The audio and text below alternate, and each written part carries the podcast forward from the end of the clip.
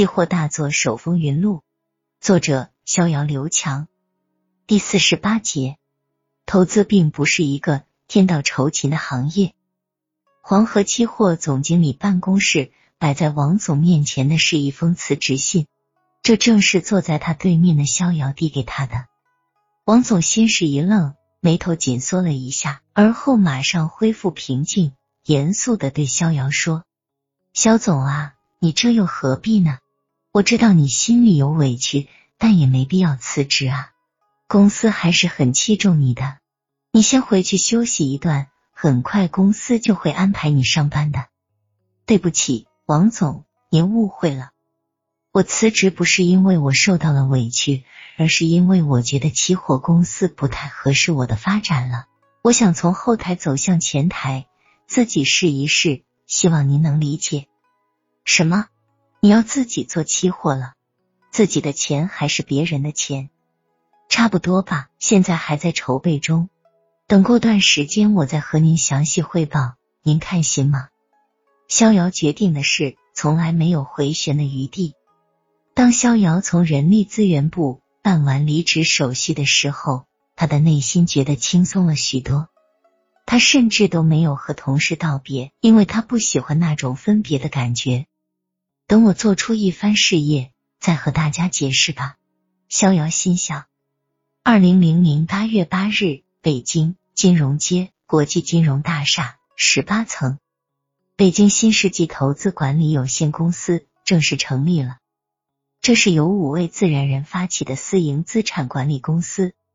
该公司注册资本五千万元，第一大股东于中军持股百分之五十一。另外四名自然人共持股百分之四十九，这其中包括了小龙女的百分之十。逍遥自然成为了公司的常务副总经理，大权在握。在外人眼里，这个大学毕业还不满三年的毛头小伙，一跃成为了投资公司的副总，实在是一步登天。其实这其中的巨大压力，恐怕只有逍遥自己知道。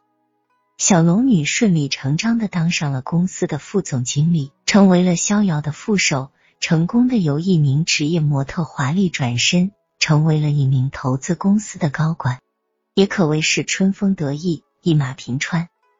在逍遥的建议下，公司选择了在黄河期货开了企业账户。逍遥是个念旧的人，虽然黄河期货并不是国内一流的期货公司。但毕竟自己在这里成长了两年多，该还的人情还是要还的。黄河期货的王总乐开了花，走了一个投资总监不要紧，来了好几千万的保证金才是真格的。他对逍遥是千恩万谢，送了不少的开户礼品，还破例答应只向新世纪公司收取交易所保证金，手续费也降到最低，一切似乎都是那么的完美。时间如果在此时停止，该有多好！但显然那是不可能的。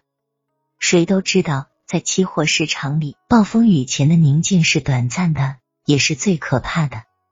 时间进入了二零零零年十一月，新世纪投资公司成立已经两个月了，但逍遥仍是按兵不动。原因很简单，逍遥没有发现适合自己的机会。于总在这期间很少来公司，只是打了几个电话问问情况。但聪明的逍遥听得出来，于总有点着急了。作为一个投资外行，于总当然很难理解为何逍遥迟迟没有操作。没有操作不就意味着不能赚钱吗？逍遥也没有解释什么，因为投资这种事也根本解释不清，他只能自己独自承担这种越来越大的压力。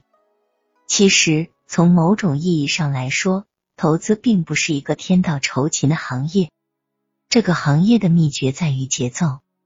会买的是徒弟，会卖的是师傅，会空仓休息的是大师。很多初入市场的投资者犯的最常见的错误，就是频繁操作，追涨杀跌。从心理学上讲，频繁买卖股票、期货是件很过瘾的事情。当投资者在下单时，会有一种莫名的兴奋感，因为他当时的脑子里只有利润。但是，往往鱼见饵不见钩，人见利而不见害。这种冲动型的交易往往会带给投资者巨大的伤害。所以在期货圈里有一句老话：有些人来做期货是来过瘾的，他们付钱买快感；有些人来做期货是来赚钱的，他们承受痛苦来赚钱。虽然两个月没有操作，但没有操作并不意味着没有看盘。逍遥其实近期一直在关注一个品种——天然橡胶。进入十一月以后，橡胶零幺零幺合约的持仓和成交量一直在增加，多空双方似乎较上劲了。做过期货的人都知道，只有市场多空双方发生巨大分歧，双方持续增仓时，期货才会发生大行情。这就像两个大力士在掰手腕，双方持续发力，势均力敌。而当某一方突然撑不住时，市场就会发生快速的一边倒趋势，而这种行情才是赚大钱的好行情。橡胶的多空双方主力显然已经掰上手腕了，现在的问题就是看谁撑不住了。二零零零年十一月二十四日周五这天早盘，橡胶多头突然发力，放量上涨，一举突破盘整了近一个月的区间。直逼六十日均线，逍遥眼睛顿时一亮，机会来了。本来逍遥就一直看多橡胶，因为从历史经验来看，每年年底的橡胶停割期都是做多橡胶的好时机，今年恐怕也不会例外。小红开多橡胶零幺零幺九千一百元两百手，逍遥迅速的下达了交易指令。小红是公司为逍遥配备的下单员，二十三岁，大学刚毕业，为人机灵，做事麻利。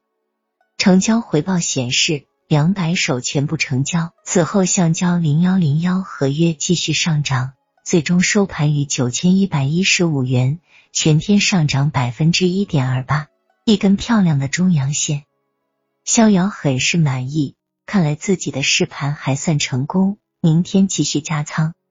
晚上，逍遥做了一个美梦，他梦见橡胶产地发生了大旱，导致橡胶产量下降，期货市场连续大涨。他看着气势如虹的 K 线，美极了。于总给他送来了一个厚厚的大红包，小龙女也崇拜的含情脉脉的望着他。逍遥感觉自己就是市场的国王，君临天下，一切涨跌都由自己掌握，这种感觉实在太美妙了。直到逍遥美梦醒来，他的嘴角都是带着笑容的。但逍遥没有意识到，在现实中，梦境往往是相反的。